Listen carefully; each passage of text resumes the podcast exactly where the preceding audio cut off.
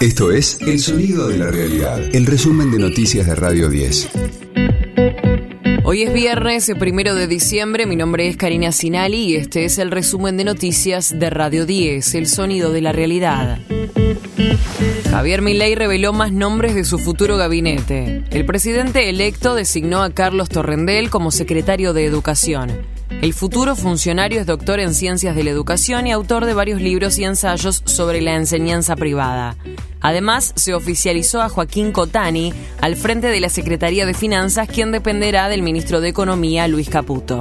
Todo indica que Patricia Bullrich será la ministra de Seguridad a pesar de la oposición de Mauricio Macri, con quien está distanciada.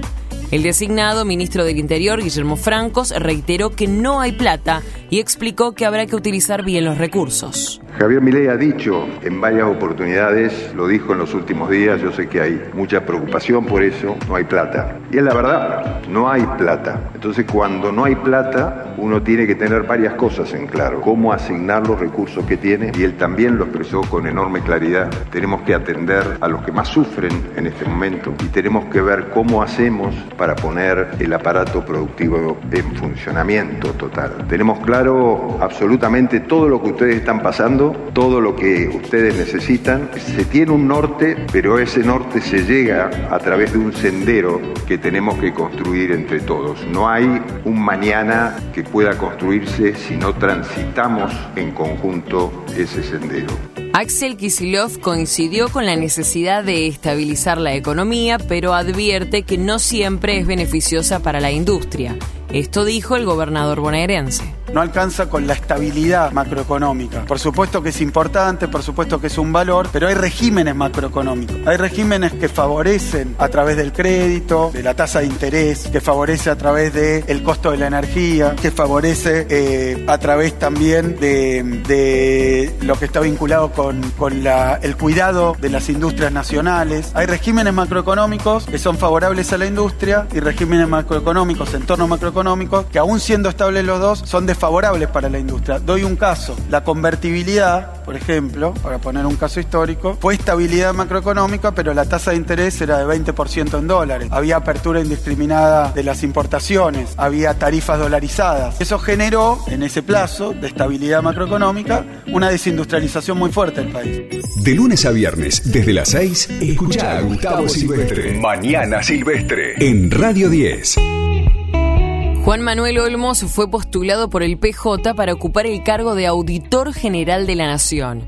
El actual vicejefe de gabinete y dirigente del justicialismo quedaría al frente del órgano de control en el Estado.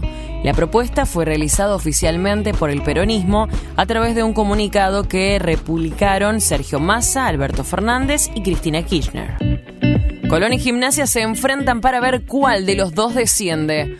El equipo santafesino y el platense jugarán a partir de las 17 en el estadio Marcelo Bielsa de Rosario. Radio 10, el sonido de la realidad. Dice que no es celosa, pero bueno, cuando se enoja me hace la ley del hielo. Mi cuarto queda 7 grados bajo cero. Duki está listo para copar el monumental.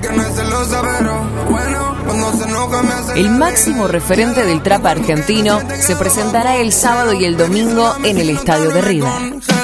Con 27 años, Mauro Ezequiel Lombardo se prepara para coronar una trayectoria que comenzó en competencias de freestyle en el Parque Rivadavia. Todavía quedan unas pocas entradas para el show que tendrá como teloneros a otros dos raperos argentinos, Acru y CNO.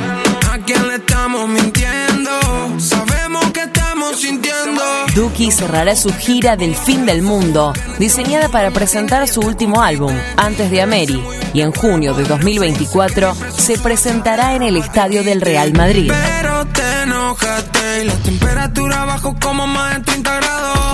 Este fue el diario del viernes primero de diciembre de Radio 10, El sonido de la realidad.